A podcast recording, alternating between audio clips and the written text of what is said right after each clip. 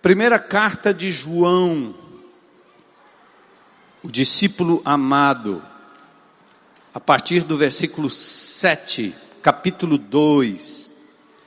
Ele diz assim: Amados, não lhes escrevo um novo mandamento, mas um antigo, que vocês têm desde o princípio.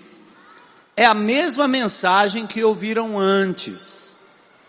E, no entanto, também é um novo mandamento, cuja verdade ele demonstrou e vocês a demonstraram. Pois a escuridão está se dissipando e a verdadeira luz já brilha. E ele diz do discípulo que anda no caminho: se alguém afirma, estou na luz, mas odeia seu irmão, ainda está na escuridão. Quem ama seu irmão permanece na luz e não leva outros a tropeçar. Mas quem odeia seu irmão ainda está na escuridão e anda na escuridão, não sabe para onde vai, pois a escuridão o, o cegou. E aí ele começa um, um endereçamento muito pessoal, muito íntimo, muito amoroso. Ele diz: Escreva vocês, filhinhos, porque seus pecados foram perdoados pelo nome de Jesus. Escreva vocês, pais, porque conhecem aquele que existia desde o princípio. Escreva vocês, jovens, porque venceram a batalha contra o maligno. Escrevi a vocês, filhinhos, porque conhecem o Pai. Escrevi a vocês, pais, porque conhecem aquele que existia desde o princípio. Escrevi a vocês, jovens, porque são fortes. A palavra de Deus permanece em seu coração e vocês venceram o maligno. Não amem este mundo nem as coisas que ele oferece, pois quando amam o mundo, o amor do Pai não está em vocês. Porque o mundo oferece apenas o desejo intenso por prazer físico, o desejo intenso por tudo que vemos e o orgulho de nossas realizações e bens. Isso não provém do Pai, mas do mundo. E este mundo passa e com ele tudo que as pessoas tanto desejam. Mas quem faz o que agrada a Deus vive para sempre. Amém. Senhor, essa é uma noite muito especial. É uma reunião, um momento, um evento, um encontro muito especial. Pessoas chegaram aqui porque o Senhor as trouxe. Reconhecemos a tua presença poderosa no nosso meio. E a tua palavra diz que quando nós nos reunimos, dois ou três ou mais, em teu nome, o Senhor estaria no meio de nós. E, e o Senhor está aqui. Deus Criador, Deus invisível, Deus poderoso, o grande arquiteto do universo. E por isso nós nos rendemos a Ti agora, pedindo misericórdia pelo nosso país, pelo nosso presidente, pelo nosso Estado, pelo nosso governador, pelo nosso, nosso município e o nosso prefeito, por aqueles que estão em posição de autoridade. Oramos pela polícia, oramos pelas pessoas que estão nas comunidades carentes.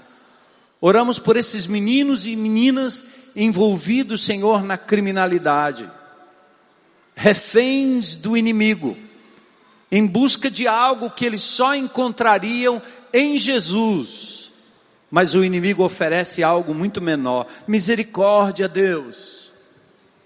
Eu era um deles. Eu poderia estar onde eles estão. Mas o Senhor me libertou e nos libertou. Então, que o Senhor nos encha de graça, de amor, de misericórdia. Eu quero orar pelas pessoas que estão aqui ou que são trazidas ao nosso pensamento, que hoje estão enfermas, Senhor. Essa loucura do coronavírus, mundo afora. Essa virose, Senhor, que nos alcança e nos acama. Em nome de Jesus, Senhor. Restabelece a saúde do teu povo Peço misericórdia por Dona Clarice. Peço misericórdia por Dona Terezinha, a mãe do nosso amado João, que cuida lá do grão. Misericórdia, Senhor. Misericórdia daqueles que estão partindo, daqueles que estão sofrendo. Eu lembro do Dandan, da mamãezinha dele. Tantas outras pessoas, Senhor, que vem à nossa mente agora. Nós elevamos esses nomes diante do teu altar. Cura a quem o Senhor quer curar. Descanso a quem o Senhor quer fazer descansar. Alívio da dor ao que está no leito e aqueles que vivem ao redor, Senhor. Misericórdia. E dá-nos uma noite abençoada. E abre o nosso coração. E mantenha a nossa atenção firme, não no pregador, mas na tua palavra. Pois nós pedimos que o Senhor opere hoje à noite poderosamente em nós e através de nós, em nome de Jesus. Amém. Podem sentar.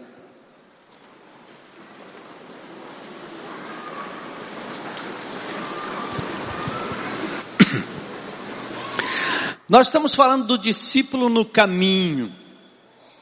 Caminho aqui não é uma vereda comum, mas o cristianismo, nos seus primeiros dias, dando os seus primeiros passos, era conhecido pelo Império Romano, pelos romanos, pelos gregos, como a religião do caminho. Por quê? Porque Jesus era conhecido assim. João 14, 6 retrata um, um dizer, uma fala de Cristo que certamente ecoou pelo império, ecoou pela Palestina, quando Jesus disse: Eu sou o caminho. Roma era um, um império de muito trânsito em todos os sentidos. Os romanos eram especialistas em estradas, em rodovias, em vias.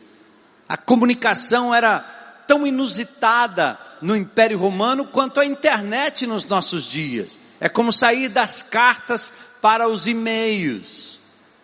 Roma fazia uma estrada em tudo quanto era canto. Existe um ditado que diz: todos os caminhos levam a Roma.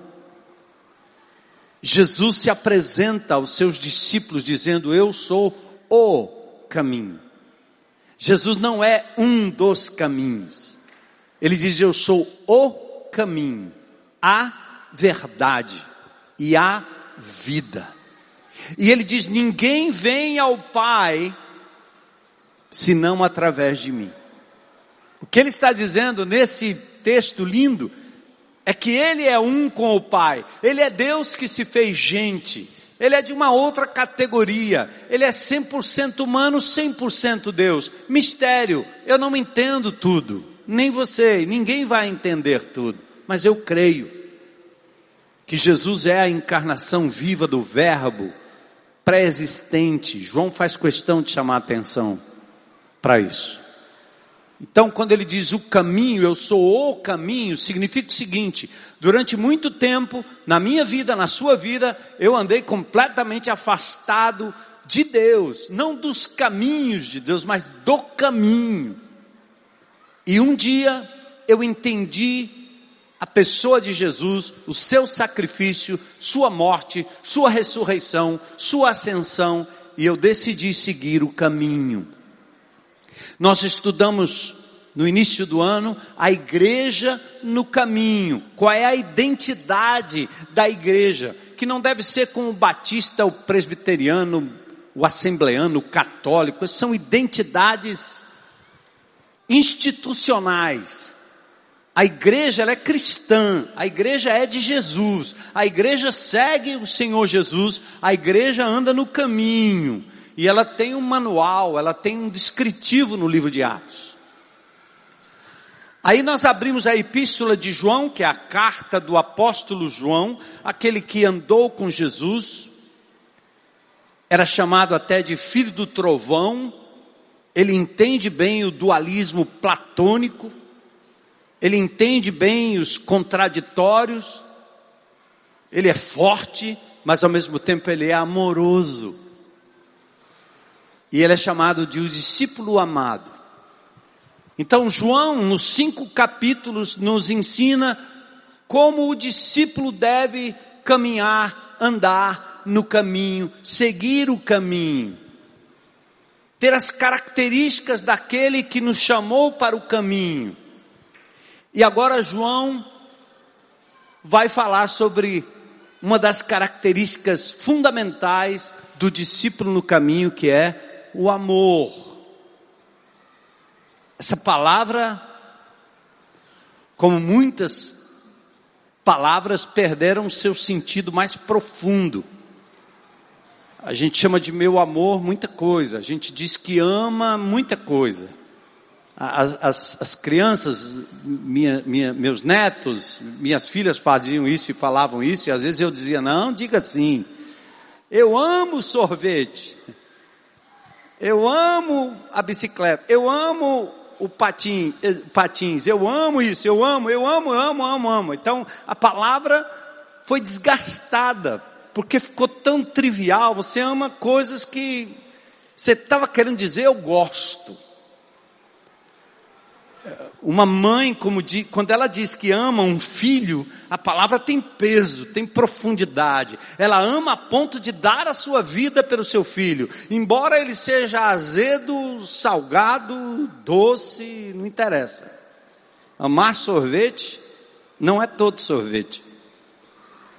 Mas amar filho é amar o filho como ele é, como Deus dá com limitações e etc. Então o amor tem conotações que são muito mais profundas. E essas conotações, quando diz respeito ao discípulo e ao caminho, aí é que fica ainda mais sério. Quanto tempo você acha que pode viver sem respirar? Talvez 50 dias sem comer, hum? Talvez você consiga ficar três dias sem água,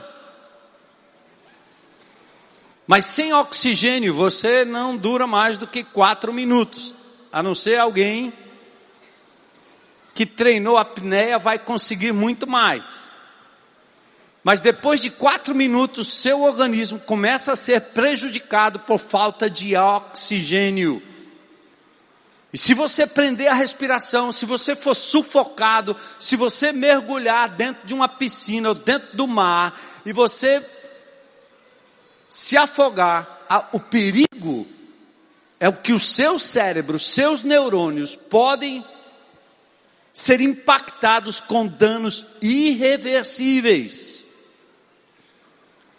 Foi em 2008 que 12 meninos Doze rapazes da Tailândia, de um time de futebol, e o seu técnico ficaram presos numa caverna. Eles começaram a sentir falta de oxigênio. E aí, meu amigo, você começa a ver delírios, desmaios, quando você perde o fôlego. A morte por sufocamento, por enforcamento, por afogamento, é uma morte terrível. E mesmo quando você consegue retornar, os danos às vezes são irreversíveis. Não dá para voltar mais. É chamada anoxia cerebral. Você sabia que o amor é tão vital quanto o ar que você respira? Eu sou da década de 50, né? Nasci em 1953. Quando perguntam a minha idade, vão escrever, às vezes Falta até número para voltar para trás. O cara vai, 2000 o quê? Não, 2000 não, 1900, 1990 não, 80 não, 70 não, 60 não, 50. E eu sou da, da geração Beatlemania. E tem uma música que nunca saiu da minha cabeça. É uma música de Paul McCartney e John Lennon, que dizia algo assim: All you need is love. Tudo o que você precisa é amor. Aquele negócio entra no, no, ouvido da gente, né? Como entra besteira, entra uma palavra como essa também. Eles disseram muita besteira, escreveram muita besteira, cantaram muita bobagem, né? Mas algumas coisas elas ficaram. É, de vez em quando eu, lá em casa, eu ponho uma música e chamo minha mulher para dançar com ela. Eu e ela, na...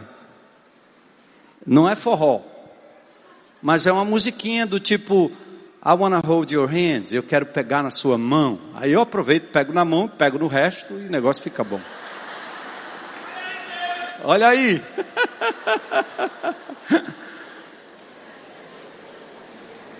All you need is love. Tudo que você precisa é o amor. E por incrível que pareça, eu não sei se Elô comprou ou se eu ganhei, tem uma plaquinha na, na minha sala dizendo: tudo que você precisa não é dinheiro, não é poder.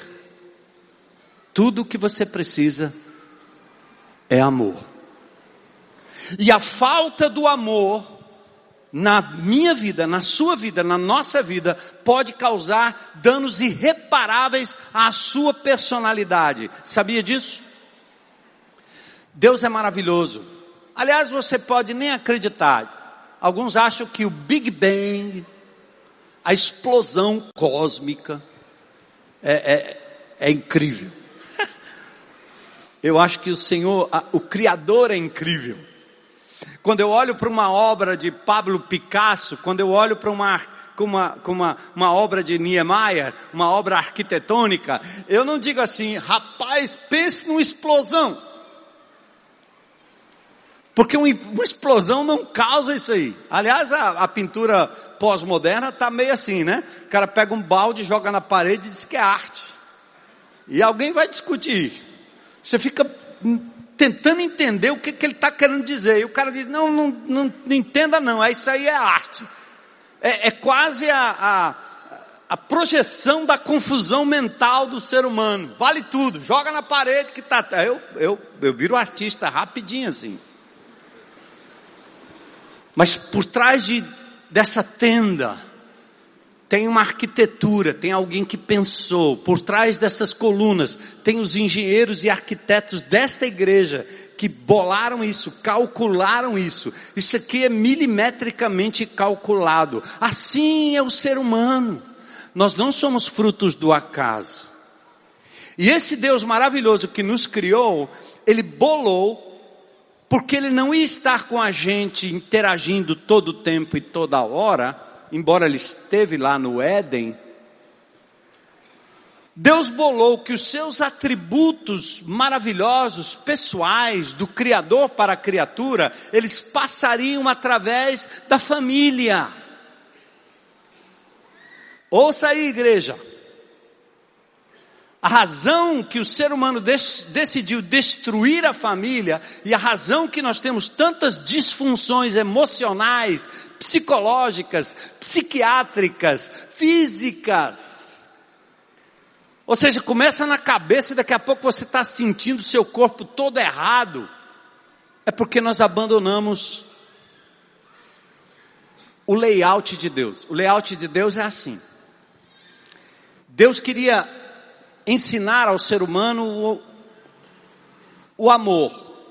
E ele fez isso através de papai e mamãe que quando recebem aquela criança, quando sabem da notícia da gravidez, há uma explosão de amor, uma explosão de cuidado, há uma explosão de entrega, há uma explosão de sacrifício. Ninguém olha para a barriga de uma mãe e diz: Não gostei, porque está salgado, ou não gostei porque está doce demais.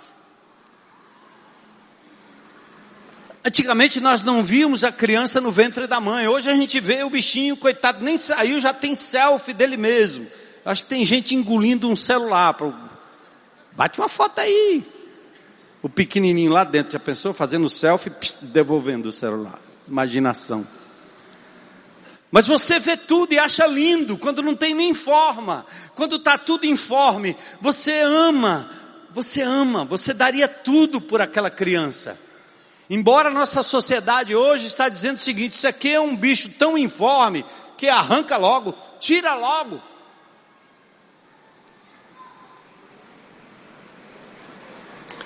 Então Deus bolou que na família o senso de amor, o senso de amor é onde seria a manifestação da sua misericórdia e graça. Então atentem aí. Josh McDowell, uma apologeta, um, um teólogo, ele tem uma, uma tríade que eu acho muito legal, que através da família você adquire três coisas fundamentais: senso de segurança, senso de valor e senso de competência. É na família. Deus colocou o bebezinho, colocou você numa família, porque ali naquela família você adquiriria essas três coisas fundamentais para te fazer um adulto saudável. Um jovem saudável, um adolescente saudável, uma criança saudável, você obteria senso de segurança baseado em quê? No amor dos pais. Eu já contei aqui várias vezes, né? Como eu ficava macho para passar nas gangues dos meus amigos lá da Zona Norte, quando meu pai, sergipano, deste tamanho, estava comigo. Pense no menino macho. Eu contei já para vocês, pastor vai ficando velho, ele vai contando as mesmas histórias, você diz assim, rapaz, eu já ouvi isso aí. Maravilha, porque aí você sabe, eu repito, você ri, tá tudo certo. Mas eu tenho história nova também. Só que meu pai já foi, eu não posso contar de novo. Mas eu me lembro em frente, passando em frente um, um bode. E o bode me ia me atacando. E eu, meu Deus, eu fiquei com medo do bode. Meu pai, um sergipano desse tamanho, agarra o bode pelo chifre. E ele faz um movimento de abertura do chifre. Ninguém me explicou ainda o que quer dizer isso. E o pobre do bode ficou quieto. Foi embora. E eu fiquei macho. Pense, meu pai me ama, ele enfrentou um bode por mim. Aí eu passei a não ter medo de bode, até que um dia eu levei uma carreira de um bode num acampamento aqui em Natal. Ia pregar de terno e gravata, lá vem o bode e o bicho me deu uma carreira grande. Mas o que eu quero dizer é o seguinte: você, irmão e irmã, você se sente uma pessoa segura você não tem esse problema emocional na sua vida se os seus pais demonstraram real amor, o amor compromisso, o amor pacto, o amor que estaria com você todo o tempo. Por isso que a Bíblia diz, e João diz, o amor lança fora o medo, entende? Quando você tem certeza que seus pais lhe amam, você fica no escuro. Eu no escuro, eu não tenho medo de escuro. E eu me lembro que eu enfrentava coisas como adolescente, como jovens, que os outros meninos tinham medo. Eu não tinha tanto medo, porque eu confiava nos meus pais. Eu aprendi a ter coragem, a ter segurança nas coisas, a não vacilar, porque meus pais me amaram.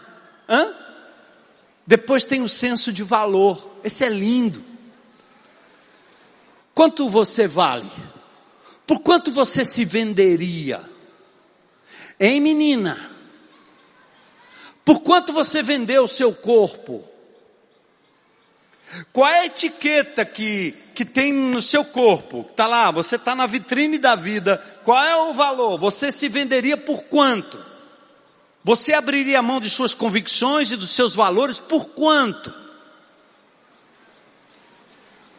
Senso de valor significa o seguinte: os seus pais foram capazes de sacrificar coisas, desejos, agendas por você. Eu me lembro minhas filhas pequenas, e eu no ministério, o povo precisando, as coisas acontecendo, mas se minha filha tinha alguma coisa importante na escola, eu dizia: para o universo, para tudo, porque eu vou abrir mão daquilo que é importante para mim, porque eu quero estar com minhas filhas. E eu fazia isso na certeza de que Deus queria que eu, como pai, desse a elas senso de valor. Elas podiam levar na mente o seguinte princípio: meu pai me ama, ele me valoriza. Então não era qualquer gaiato que chegaria lá para levar minhas filhas para qualquer buraco e talvez querer viver um amor fortuito só porque botou dentro de um carro, só porque levou para um motel ou coisa parecida. Porque deu um bombom, porque deu alguma coisa. Louvado seja Deus que eu recebi em casa dois genros que entenderam isso. O Zé Vlades, que está ali, né, Vlades? Entenderam? E ele conta a história que foi difícil.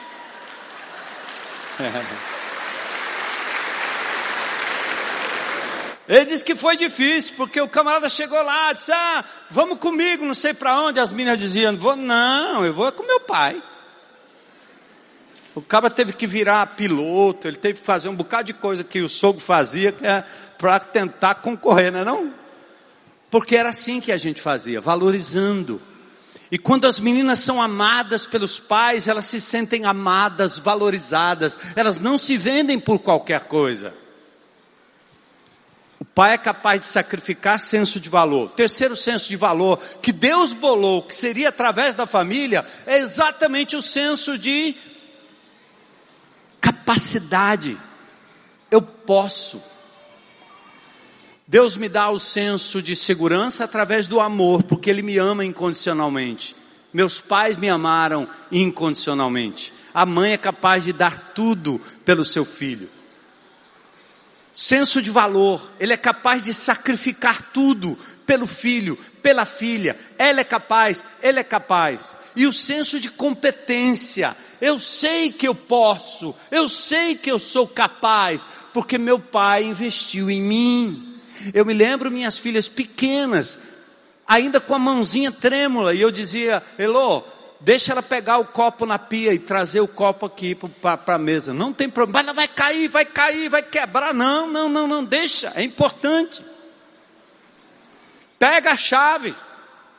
Já quando eram adolescentes, sentavam no meio do mato aí, vivendo umas coisas, eu dizia, faça isso aqui, pode subir, pode entrar, pode sair, vá, eu acredito e você é capaz. Agora, irmãos, assim como o ar, prejudica o nosso físico e nossos neurônios, assim como a falta d'água e a falta de alimento te adoece, contabilizem comigo aqui. Quantos danos foram causados em nossas vidas pela ausência do amor, do sacrifício e do investimento dos nossos pais?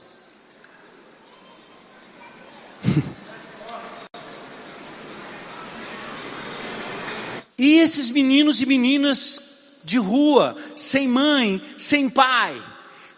O que, que eu posso falar da dona Eridan?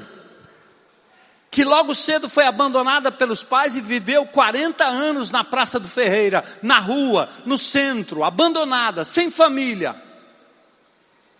Hoje eu passei ali um, uns três, quatro minutos abraçando a Dona Eridan. Ela me abraçava como se eu fosse o pai. É um abraço retardado, né? um, um, um abraço tardio. Você entende as deficiências da sua vida? Por que você tenta compensar? Por que você se veste do jeito que você se veste? Por que você é atraído a querer agradar as pessoas? Por que você está buscando a aprovação dos outros? Por que você diz o que diz? Por que você ri quando não é para rir? Porque você se entrega, porque você amou demais a outra pessoa, buscando recompensa, porque você criou seus filhos de uma tal maneira que você estava querendo que os seus filhos lhe devolvessem tudo. Deficiências emocionais. E não adianta dizer agora eu amo Jesus, glória aleluia, vou para o céu, porque você continua sofrendo quando você não conhece aquilo que João está dizendo. E aí eu quero dizer para vocês, para não deixá-los aqui na amargura, porque meus pais foram abençoados na minha vida, bênção na minha vida, mas não supriram tudo. E a palavra de Deus diz no Salmo 27, 10 o seguinte: Se meu pai e minha mãe me abandonarem, o Senhor Deus me acolherá. Entende? Agora vamos lá. Ah, meu pai, ah, minha mãe, ah, aí você olha para trás às vezes com indignação, às vezes com ódio. Você não quer nem ouvir falar a palavra pai, a palavra mãe. Eles me abandonaram, eles me deixaram. Aí Deus entra, e João entra, ele diz: olha, o discípulo no caminho, ele vai viver em função do amor. Por quê? Porque se você precisa de senso de segurança, eu quero lhe dizer, Deus é amor, Deus ama você incondicionalmente. Deus não lhe ama por aquilo que você faz. Deus não lhe ama por aquilo que você tem. Deus lhe ama por aquilo que você é. O melhor exemplo desse amor está na mãezinha. Que quando o filho nasce, se ele vem com qualquer deficiência, a mãe ama do mesmo jeito, se não mais.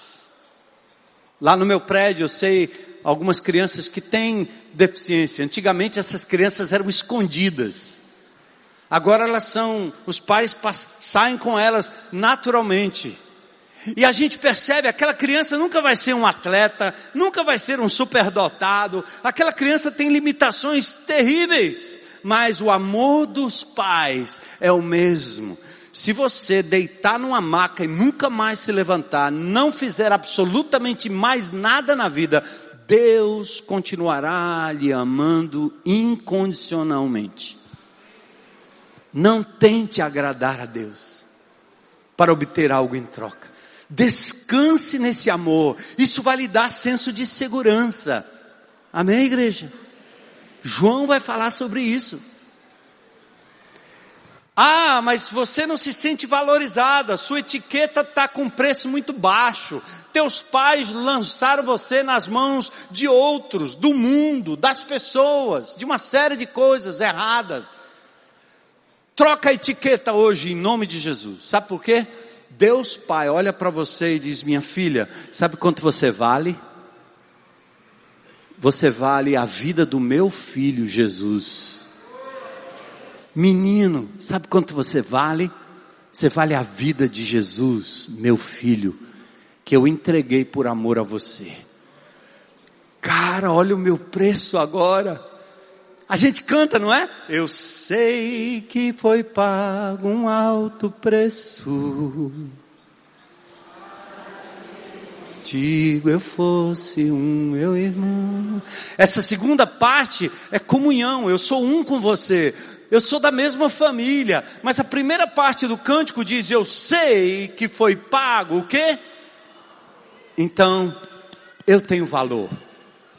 Meu amigo Armando Filho canta, né? Do Espírito Santo em você. Ele diz: Você tem valor, o Espírito Santo move em você. Você tem, quero que valorize o que você tem. E se eu pudesse ajudar meu irmão, eu ia dizer: Armando Filho, vamos cantar assim. Quero que valorize quem você é diante de Deus. Então não diga que você não tem valor. Não se entrega a qualquer um. O discípulo no caminho não anda atrás de amor rasteiro dos outros. Sua vida acabou porque teu marido disse que não te ama mais. Primeiro é conversa mole. Amor não acaba, amor é transferido. E você vai morrer por causa disso? Agarre-se no amor de Deus. E quando Ele te amar, como ontem eu fiz o casamento do Chagas, doutor Chagas casou. Hum. Pessoal que conhece o Chagas, né, não acreditava nisso, mas aconteceu.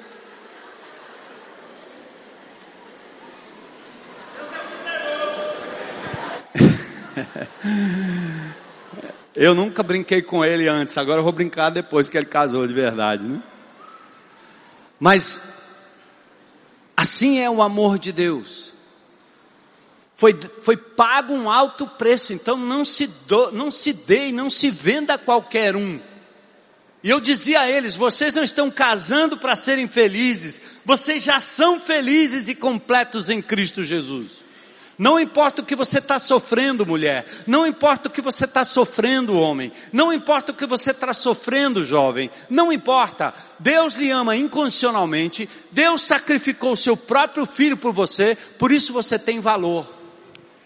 E se você se acha um zero à esquerda, eu quero que você sinta o que a Iris sentiu.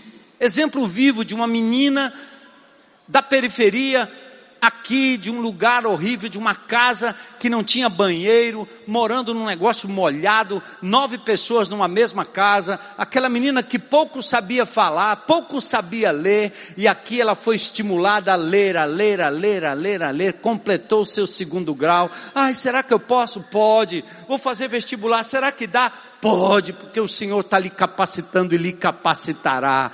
Passou na primeira fase, a gente, vamos Jesus, empurra aí a íris para dentro. Aí passa na segunda fase, louvado seja Deus. Ah, o trabalho, será que eu consigo? Vou trabalhar num almoxarifado, nem sei se ela vai ficar lá muito tempo, porque ela vai ter que estudar na UES durante a manhã e terá que ter um emprego só para tarde. O Senhor vai suprir. Mas ela foi lá, acreditou, e toda vez eu passo lá e digo: Você pode, você pode. Sabe por quê? Deus colocou em você o Espírito Santo e lhe deu capacidade para fazer coisas incríveis. E você não pode ser uma águia vivendo como galinha no galinheiro. A águia voa, amigo. O carcará é a águia nordestina. Mas um, não pode ter um carcará no galinheiro, pulando de puleirinho em puleirinho. Hã? É assim que nós vivemos, quando nós não conhecemos o amor de Deus, o sacrifício divino e a capacitação divina. Por isso é lindo o que João está dizendo. Vamos andar em amor. Esse texto, discípulo amado, tem 13 referências sobre o amor. Amem ou não amem esse mundo, nem as coisas que ele oferece, pois quando amam o mundo, o amor do Pai não está em vocês. Olha o verso 1 do capítulo 3, vejam como é grande o amor do Pai por nós, pois Ele nos chama de filhos e de fato o somos.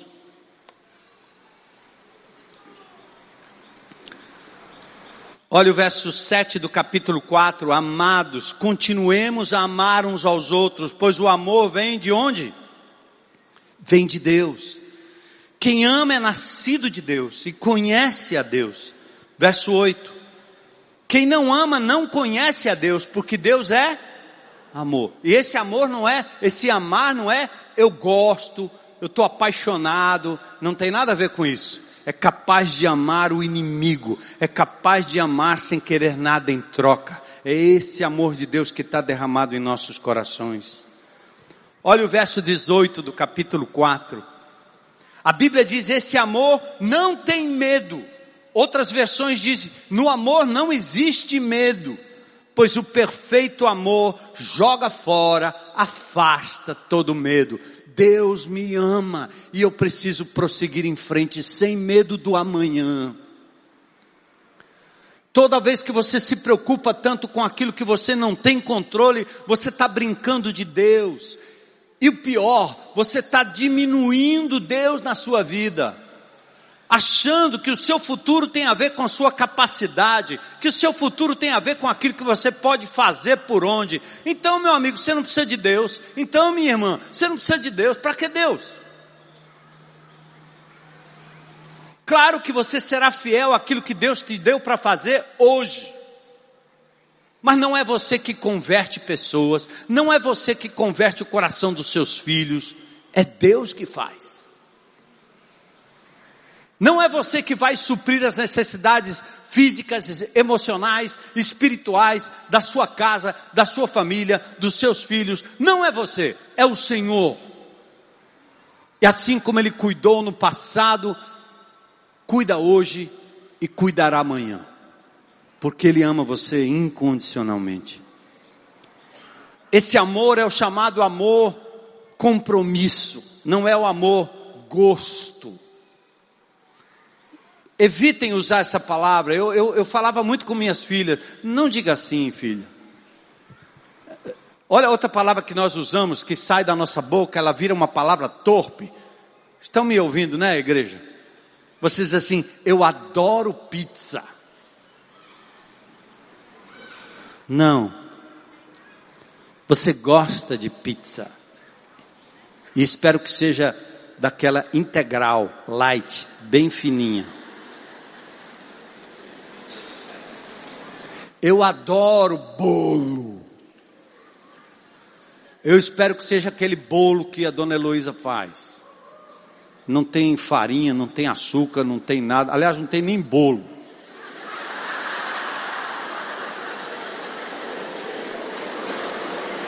Sem glúten, sem açúcar, sem. Meu Deus, não tem nada. Mas tem gosto de que tem, certo? Tem amor. Aleluia. Aê.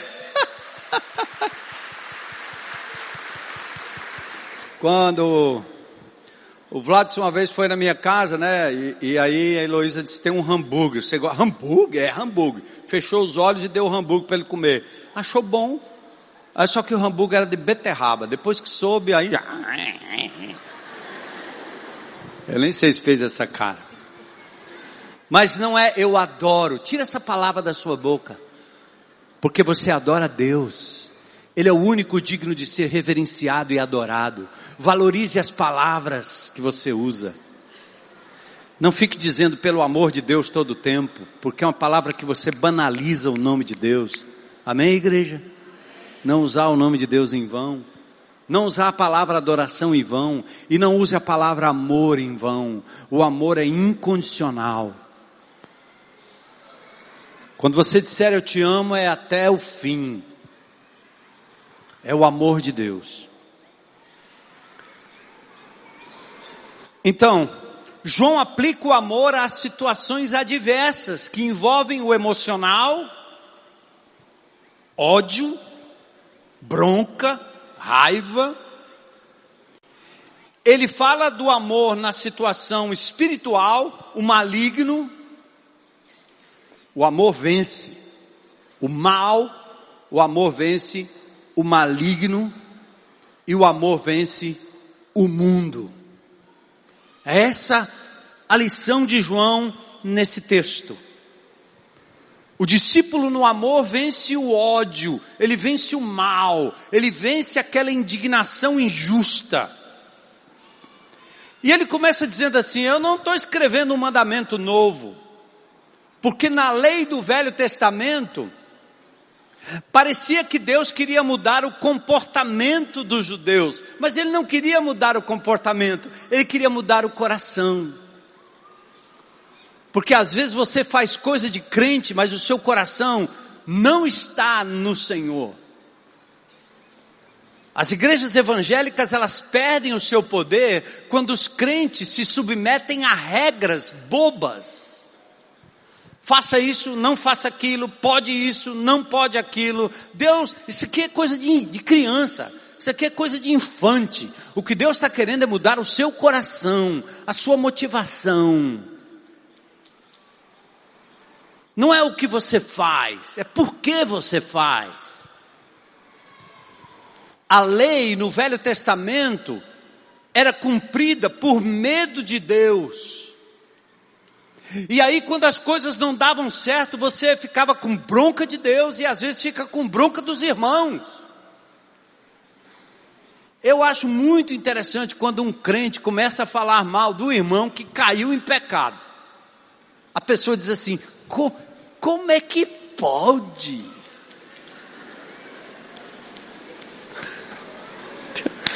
Como é que pode?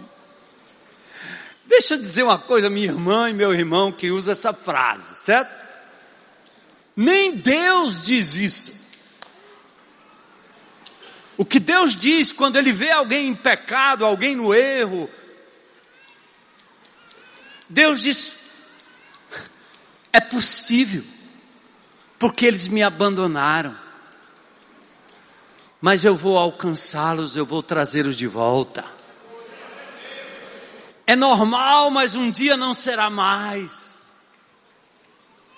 É como ele, ele descreve no livro do Apocalipse, coisas que aí sim você vai dizer, como é que pode? Lá, porque diz não haverá pranto, nem dor, nem morte, nem roubo, nada.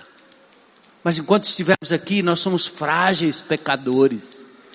E quando você olha para um ser humano, seja irmão ou não irmão, seja um traficante, um bandido, um político corrupto, e você fica assustado, significa que você está dizendo assim: eu sou bom, esse cara é que não presta, como é que pode? Até o dia que você tropeça, e você vai pedir misericórdia, que você não deu ao outro. Isso não é aceitação nem conivência, entende? Mas é compreender a fragilidade do outro e ter um coração de misericórdia. Um coração que abraça. Um coração capaz de dizer, cara, você sou eu sem Jesus. Um dia o Senhor vai te resgatar, é possível. Eu já disse a vocês isso aqui muitas vezes. Deus não se frustra com o erro que o indivíduo comete. Ele se frustra porque ele tem um banquete e o indivíduo está escolhendo migalhas. Deus fica, eu creio que ele fica triste, ele fica. Sabe aquela coisa de você olhar para um menino que se envolve nas drogas e você diz assim: ele está escolhendo a comida podre, quando eu tenho uma comida boa para ele aqui. Entende, gente? Porque a fissura da droga, a arma na mão, o assalto, são empoderamentos que as pessoas vão buscando, que não têm, nunca foram valorizados, não sabe de onde vêm, foram maltratados, abandonados, de repente eles descobrem que agora dá para fazer. Ou então com a caneta na mão, o cara agora é assessor, ele tem uma assessoria parlamentar, ele tem a caneta, agora ele tem um cargo, agora ele tem imunidade, ele não tinha nada, agora ele tem tudo. Ele se sente um empoderado. Deus olha para um indivíduo desse, praticando corrupção, vivendo para si mesmo, e Deus diz: ele está comendo migalhas do chão, quando eu tenho algo muito melhor para ele. Ele não sabe que o grande poder é ser servo, não senhor. É não buscar os seus próprios interesses, mas o interesse dos outros. O cristianismo ele navega por aqui, no caminho de Jesus. Então não diga isso. O amor ele lança fora esse ódio pelos irmãos, pelos que caem, pelos que tropeçam. Aquele pai do filho pródigo ficou na porta esperando. Ele não foi lá onde ele estava gastando seu dinheiro com as prostitutas, com a prostituição, ou comendo, ao final, sem dinheiro, as alfarrobas dos porcos. O pai ficou lá esperando o filho. Ele estava errado.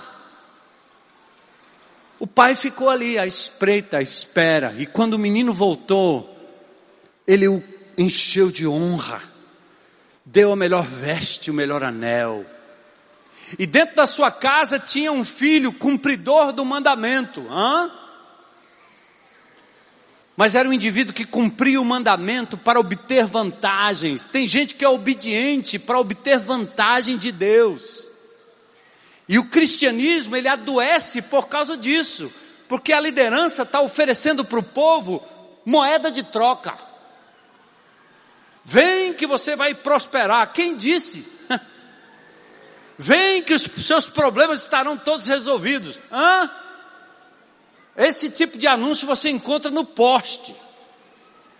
Vem que o seu amado volta para casa. Quem disse que Deus está lhe oferecendo esse tipo de coisa? Você pode pedir e Ele pode até fazer, mas não sirva a Deus, não ama a Deus, não obedeça a Deus, não seja correto por causa disso. Você tem que aprender a obedecer por amor, não para obtenção de vantagens.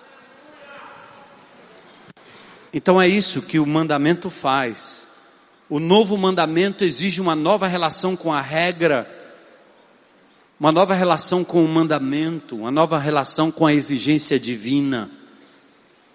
Quando não amamos a Deus, a nossa obediência gera rebeldia, como aquele menino que ficou em casa com o pai, quando viu o pai fazendo festa para aquele que se arrependera, mas gastara tudo na loucura da vida esse menino fica indignado. O senhor está fazendo festa para esse desgraçado que voltou aí, e eu que estou aqui todo tempo, o senhor nunca me fez uma festa que eu fui obediente todo esse tempo, alegando, hein? autojustiça. É como aquela mãe que diz assim: Ah, eu orei com meu filho, eu fiz cultinho com meu filho, ah, eu fiz tudo isso, eu eduquei meu filho, e agora ele na adolescência resolveu abandonar os caminhos do Senhor. E daí? Você fez tudo isso para quê? Achando que isso iria causar um resultado positivo, que seu filho nunca iria se desviar da verdade? Não, mulher. Não, mamãe. Faça tudo isso para a glória de Deus. Não faça para ele, faça para a glória de Deus. Se ele permanecer nos caminhos, amém. Se ele se desviar dos caminhos, ele estará nas mãos de Deus.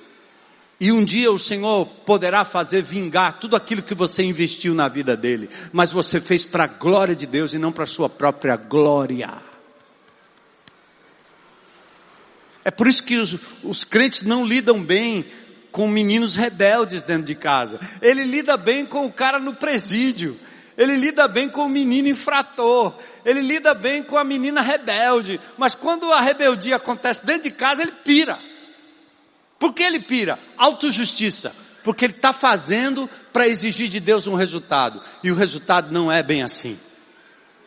Porque às vezes no meio da bocada, no meio da loucura da comunidade mais terrível, onde não existe nem pai nem mãe só violência, Deus faz brotar dali alguém íntegro que é usado para a glória de Deus. E aí, qual é a lógica? Porque Deus faz pela sua graça, misericórdia e soberania. Eu eduquei minhas filhas até aqui, deu certo. Agora já não me pertence mais a responsabilidade. Mas eu não fiz para elas, eu fiz para a glória de Deus. Quer, quer elas gostassem ou não.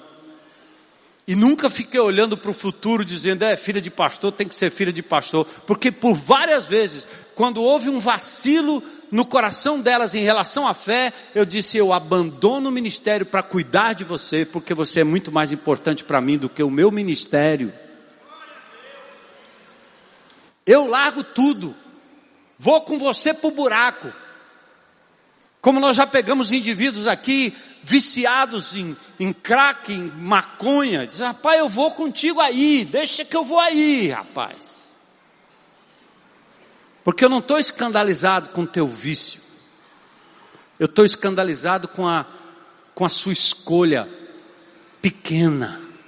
Quando Deus tem algo muito maior para você. Aí você vai lá com misericórdia e oferece, não é não?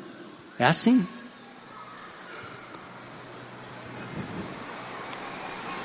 Você deve obedecer a Deus por prazer.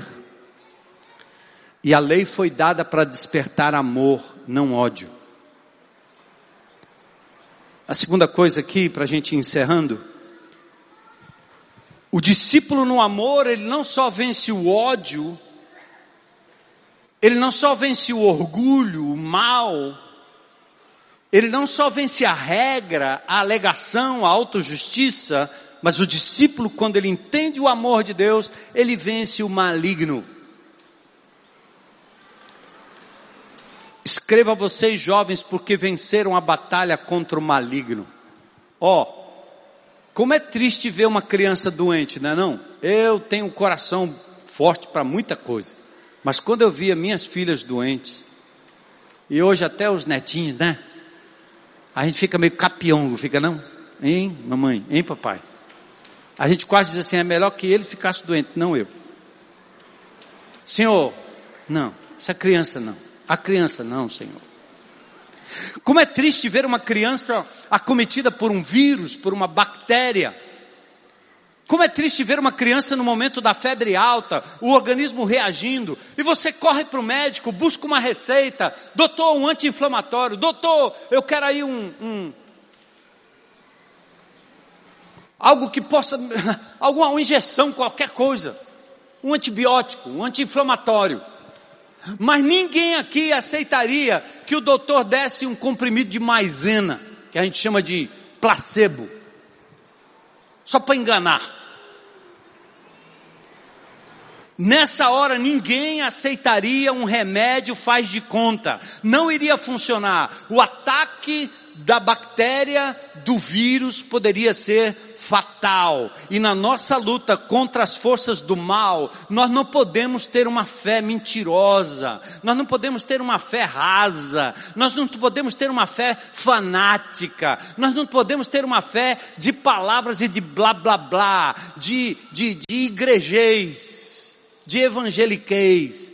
Essa fé que não funciona direito. E eu quero dizer para vocês o seguinte: 1 Pedro 5,8 diz: estejam atentos, tomem cuidado com seu grande inimigo, aquele que anda ao redor rugindo à sua volta, à procura de alguém para devorar. João repete o verbo escrever nesse capítulo aqui, não em 1 Pedro, mas em João, seis vezes, demonstrando a importância da revelação escrita.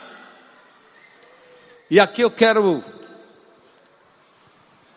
ilustrar para você o que aconteceu com esse mundo mal. Nós não apenas temos que vencer o mal pelo amor que Deus colocou em nossos corações, mas nós temos que vencer o maligno. Ah, mas eu não acredito que o maligno existe, que o diabo existe, que Satanás existe, é tudo historinha. Eu só quero dizer para você que nessa palavra aqui Jesus falou mais do diabo do que do céu. E eu quero dizer para você, irmão e irmã em Cristo Jesus que me ouve, a razão que nós pastores continuamos dizendo a vocês, leiam a Bíblia, estudem o livro, meditem nessa palavra, façam um mapa, priorizem esse alimento. A razão que nós estamos dizendo isso é porque a luta espiritual contra as hostes do mal, elas só podem ser vencidas pela palavra de Deus. Quer um exemplo? Jesus. Mal começou o seu ministério público, ele foi levado ao deserto. E lá no deserto, quer você acredite no personagem ou não, e se você não acredita, veja a história. O diabo leva Jesus ao pináculo do templo, em visão provavelmente, olha para o, o, mundo ao redor, visível, e diz: Tudo isso te darei se prostrado me adorares. Você não acredita que o diabo fez isso? Quantas vezes você ouviu esse tipo de voz? Alguém dizendo a você: abra mão dos seus princípios e você vai ganhar. Abra mão dos seus princípios e você vai prosperar. Abra mão dos seus princípios e convicções e eu tenho uma vida melhor para você. Eu tenho outra mulher, eu tenho outro homem, eu tenho outro lugar. E você abandona seus princípios, suas promessas. Você abandona aquilo que Deus realmente colocou na sua vida como verdade. E você perde o sentido e vai atender o que o diabo está dizendo. Tudo isso te darei se prostrado me adorares. Eu me lembro conversando com uma mãe de santo, que tinha um livro inteiro, um caderno enorme, com todas as grandes figuras do mundo artístico da época, inclusive da Globo. Viajava para a Flórida, e lá fazia trabalho para esses artistas. Todos interessados num ganho rápido, num sucesso da carreira. Eu fui metido a jogador de futebol. Digo metido porque é só metido mesmo. Ainda hoje jogo, né? Cinco horas da manhã eu estava aí, o vovô, jogando com os netinhos. E quando eu fui fazer um teste com 13 anos de idade num time de futebol em São Paulo, o empresário que passou na rua e me levou, a primeira coisa que ele disse logo depois é o seguinte: você precisa tomar um banho de folha. E depois ele me levou para um centro. E tome charuto e fumaça, e tome conversa, e toma. E eu fiquei olhando assim, né? Eu ficava só olhando. A, tinha galinha, tinha charuto, aquela fumacê tremenda. Só que na minha cabeça de moleque meio rebelde, meio assim, meio invocado, eu ficava olhando, dizia, que, que marmota é essa aí?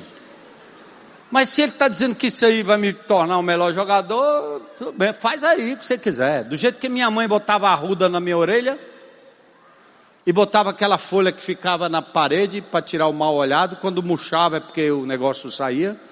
Eu disse, eu, é, pronto, é folha também, está tudo certo.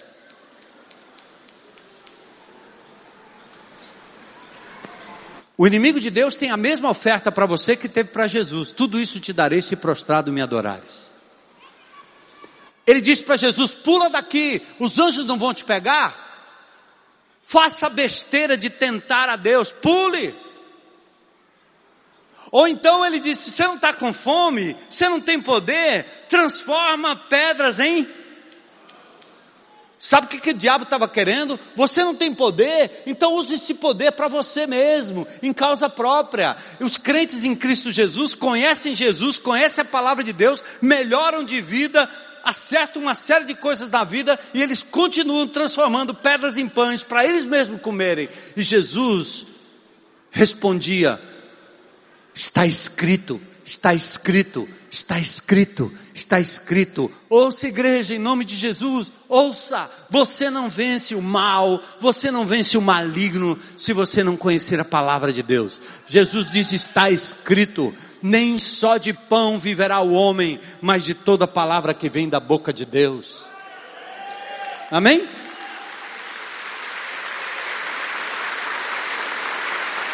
Se você decidir transformar pedras em pães para alimentar os famintos dessa cidade, é provável que Deus lhe dê o dom.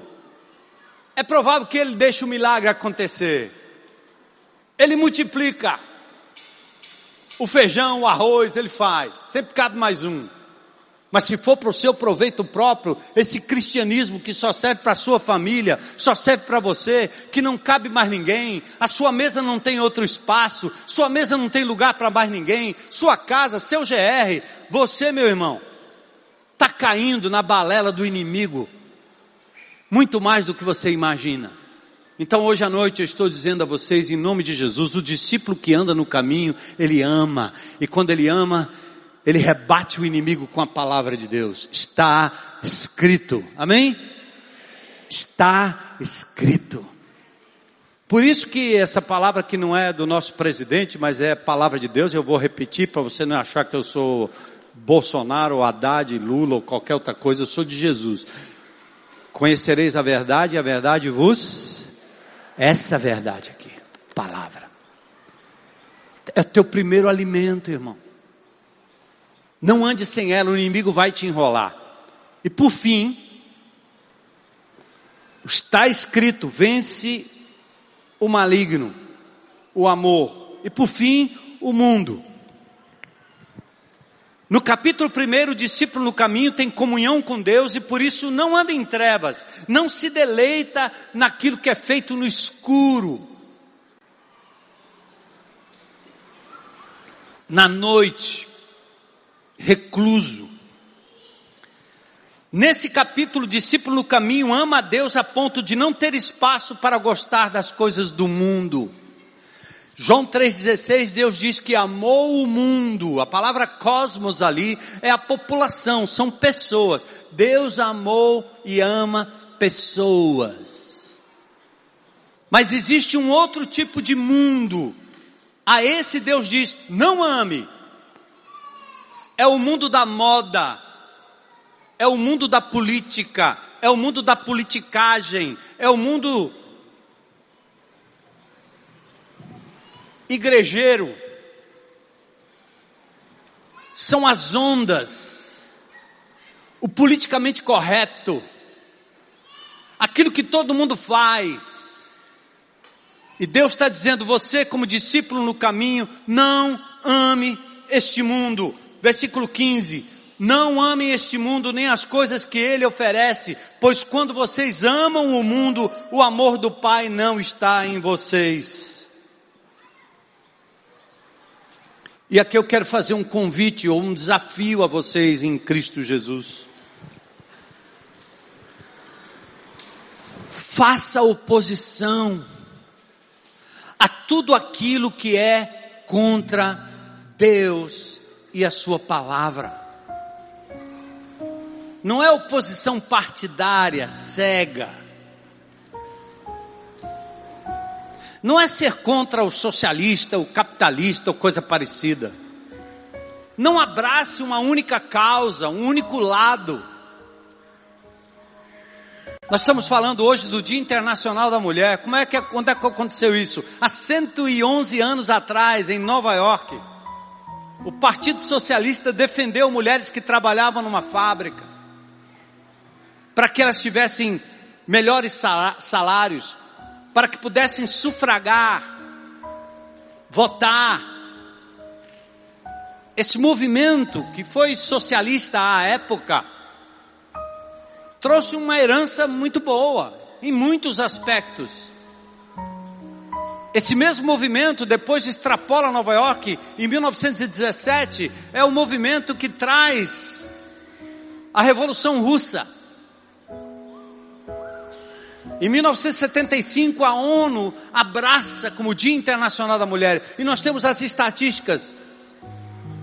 O machismo doente, que não é o machismo do cristianismo, é imputado aos cristãos porque são cristãos mal amados são cristãos que casam para usar as pessoas de empregada doméstica. E elas não são. E Deus nunca disse que elas seriam. E por isso surge esse movimento. Então, seu posicionamento deve ser em função não daquilo que o socialismo, não daquilo que o liberalismo, o capitalismo, não importa. O que nós queremos é que as pessoas sejam atendidas, qualquer que seja o governo porque você é um discípulo que anda no caminho. Mas uma demonstração de que você anda no caminho é quando você abre, quando você usa o seu controle e coloca os seus olhos naquilo que é anticristo, anti-Deus. E você fica indignado com aquilo e, e, e sai, e, e para, e tira, e não alimenta e não se alimenta. E João tem três características daquilo que pertence a esse mundo que nós podemos olhar aqui, coisa tremenda, verso 16, e a gente fecha com isso. Por que não amem o mundo? Porque o mundo oferece apenas o desejo intenso de prazer físico,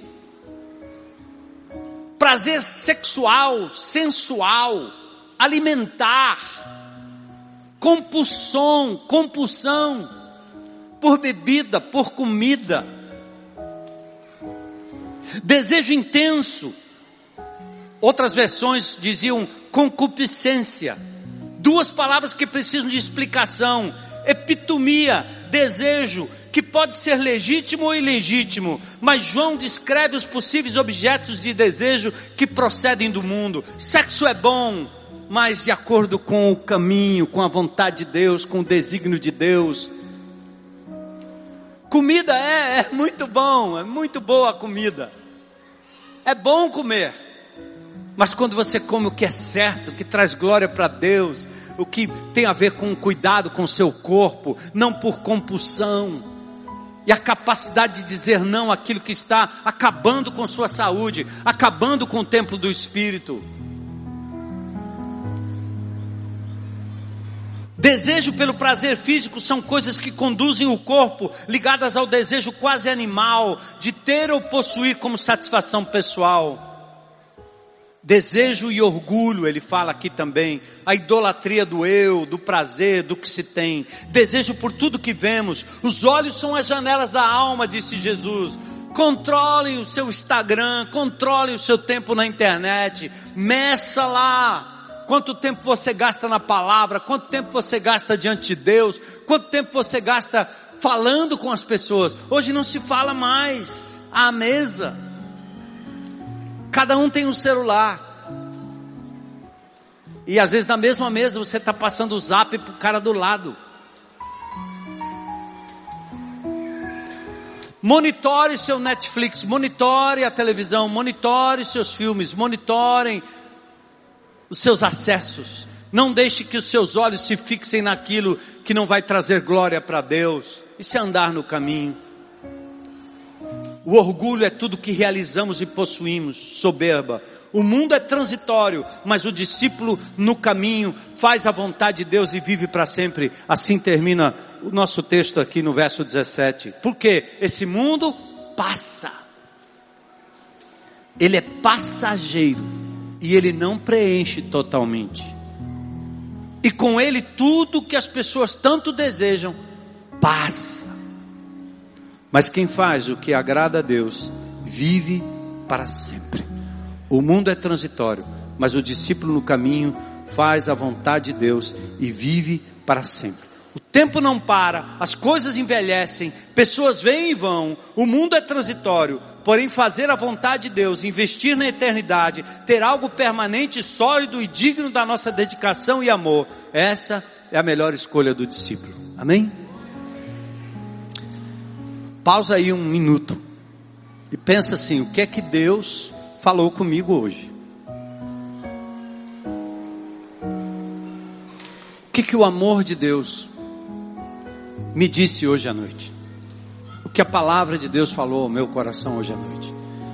Os exemplos do pregador são imperfeitos. A gente diminui, aumenta,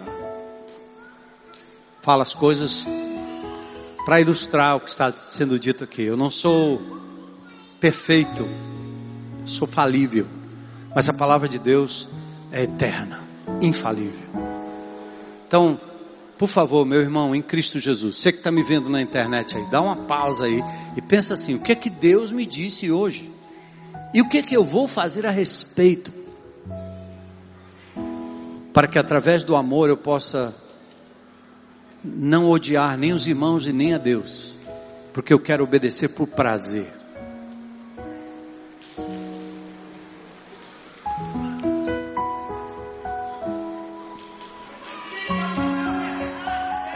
O que é que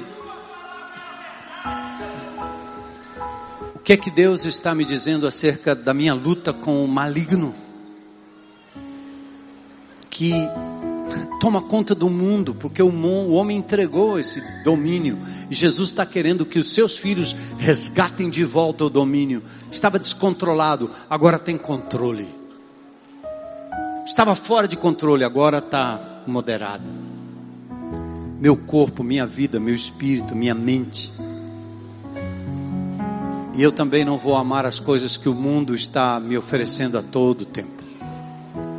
Então, enquanto você que é crente em Cristo Jesus, pensa nisso e se coloca diante de Deus, a minha pergunta aqui é para alguém nesse auditório que talvez não teve lá na sua infância, como todos nós, né? Teve uma criação que faltou faltou o amor que lhe deu em, em consequência pela falta e insegurança faltou sacrifício, de forma que você se desvalorizou tanto ao longo da vida, ou faltou aquela ideia de que eu sou capaz, e você for pensando todo tempo, eu não presto para nada, porque desde pequeno eu ouço isso. E eu quero fazer um convite a você. Olha para trás, perdoa tudo. Se possível, volta lá e diz: Você fez isso comigo, mas eu lhe perdoo em nome de Jesus. E agora eu estou correndo para os braços do meu Pai eterno. E eu aprendi que Ele me ama incondicionalmente. Eu aprendi que Ele deu o seu filho por mim. Eu aprendi que Ele quer dar o Espírito para morar em mim, me capacitar a fazer coisas grandes, coisas novas, para a glória dele. E você pode tomar essa decisão aí onde você está dizendo: Eu entrego a minha vida a Jesus, para ser aceito na casa de Deus, na família de Deus, e ter um novo referencial para mim. Tem alguém que hoje à noite queria fazer, ou gostaria de fazer isso publicamente? Coragem aí, levanta a sua mão, diga: Eu quero. É uma decisão. Eu decido entregar a minha vida a Jesus hoje, agora. Tem alguém nesse auditório?